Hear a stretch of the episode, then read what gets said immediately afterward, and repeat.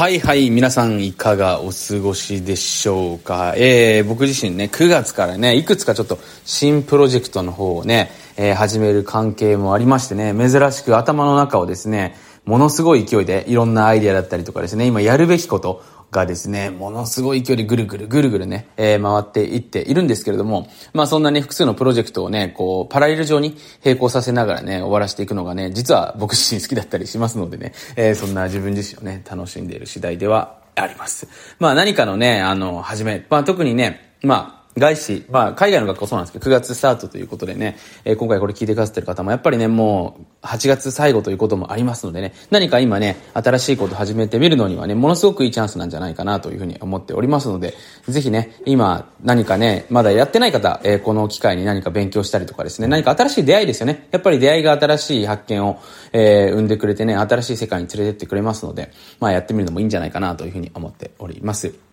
まあそんなわけでですね、えー、今回はちょっといつもと違ったね、えー、金持ち父さん、貧乏父さんのね、えー、裏技、裏側に関して話をしていけたらなと思います。まあ今日はね、えー、僕自身、あの月曜日ということもありましてね、まあ子供が、まあ学校始まってね、あの今日朝からまたお迎えっていうか送迎、えー、行くわけなんですけれども、子供がね、なんで学校行くのって最近聞くわけですよね。まあ、英語でも日本語でも聞いてくるわけなんですけれども、で、僕もね、なんで学校行くのかなってことはやっぱり改めて考えるわけですよね。それはね、あの、昔の時代はね、僕もよく親に言われてたんですけれども、あのー、これからね、大学に、いい大学に入って、いい会社に就くだめ、だけになったよって言うんですけども、子供にそんなこと説明してもわかんないわけですよね。で、僕もね、昔言われてても、え、そうなのかなって思ってわかんなかったわけですよ。で、実般的にね、自分の大人像っていうのは親でしかありませんから、あと先生とかね、えー、その親みたいになりたいかって言われると、まあ嫌じゃないけど別にでもそんなに憧れないよなって思うわけですよね。どっちかっていうとヒーローとかね、そういうのになりたいなって思うわけですよね。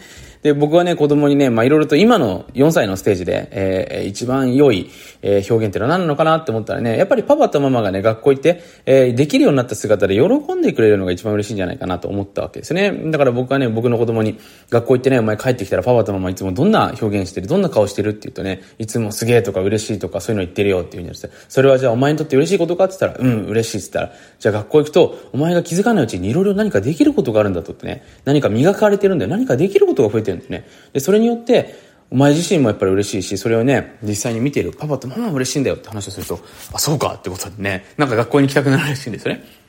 で、これね、まあ、学校に行くことだけじゃないんですけど、ビジネスにしろ、全てにしろね、やっぱりこういう、まあ僕はね、ちょっといろいろと世界中回ってきたっていうのもあるんですけど、やっぱりこう、ちゃんと自分をリードしてくれる人、誘導してくれる人がですね、まあ僕も昔そうだったなって思うんですけど、やっぱ今の時代ね、一家に一台ではありませんけれども、例えばね、えー、自分が投資を始める、ビジネスを始めるにもね、そういう人やっぱりもうこれから必要な時代になってきてるんじゃないかなということをですね、常々感じた次第で、えー、ありました。まあこれ他のお子さんだったらね、また他の子供によった、なんでいい提案の仕方があると思うんですけれども、まあそういうふうにね、人それぞれ違うっていうことが、えー、あるんじゃないかなということをですね、えー、僕自身気づかせていたただきました。まあね、今日はそんなわけで金持ち父さん、貧乏父さんということでね、多くの方がクワドランドね、えー、よくね、知ってる方も多いと思うんですけれども、えー、自営業者。まあ、最初から始めていくとね、えー、っとですね、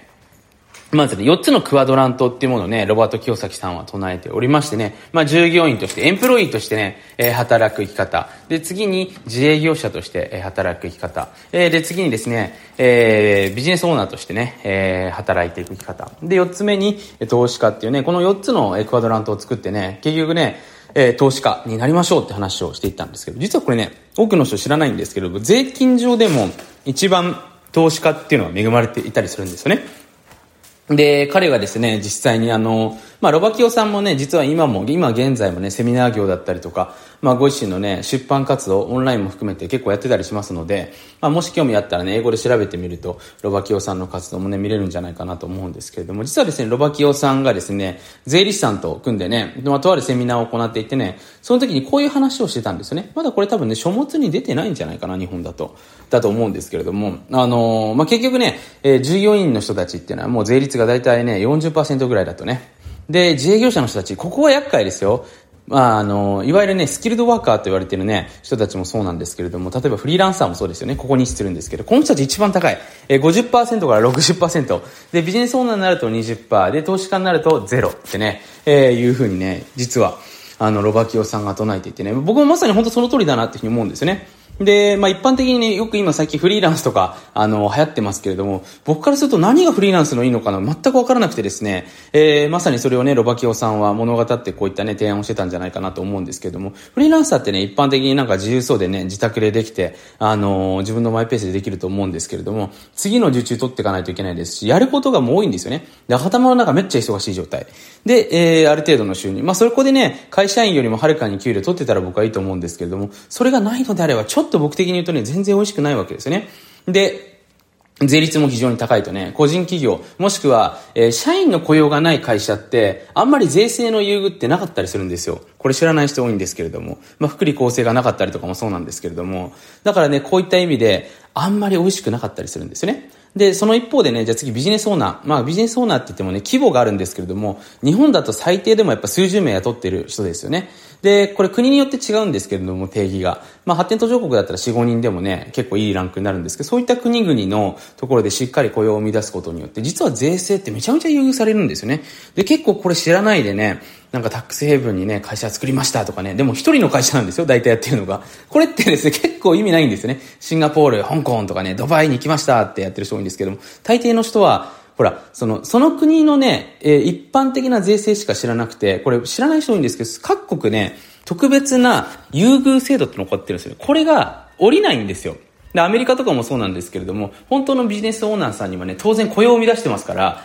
えー、それなりにね、税制を優遇してくれるわけなんですよね。で、投資家なんかはますますその上を一歩行きますよね。えー、投資してくれる人たちに対してはもっと優遇をしてくれるというね、えー、状況になりますので、まあ変な話ね、あの、税金がゼロの国に、あの、投資をして行ってね、まあ、そこの配当金だけで、実際に新興国でも、あの、僕がね、まあ、今編み出したスキームでは、あの、とある国だとね、先進国なんですけど、年間1000万までね、あの、無税で本当にね、あの、配当金だけで生活していくことができたりもするんですよね。まあちょっとこれ秘密なんでね、僕の、あの、仲いい方だけにシェアしますけれども、まあそういう実はですね、あの、裏技っていうのがあって、だからね、こう自分でやっぱりビジネスだけを行う、要は自分のスキルだけでビジネスを終わらせるビジネスのステージにいると、実は一番高い税金が払うことになるんですよね。まあ、特にお医者さんとか弁護士さんとかもそうなんですけど、税理士さんとかもそうなんですけども、やっぱりビジネスを自分じゃなくて仕組みが回していくステージになって初めてね、要は雇用が生み出せて、初めてちょっと次のステージに行けるってことをですね、ぜひちょっと今回これ聞いてくださってる方にね、覚えておいてほしいなというふうに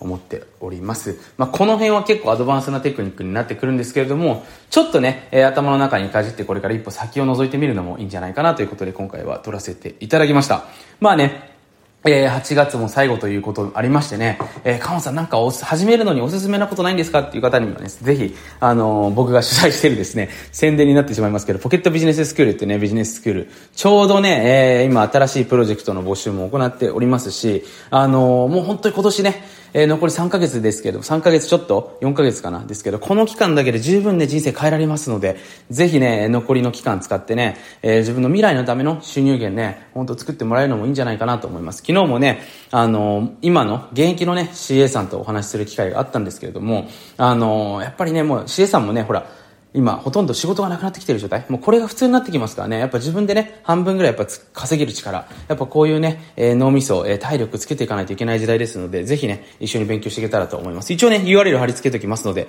もし興味あったら覗いてみてください。それでは今回も最後までご清聴ありがとうございました。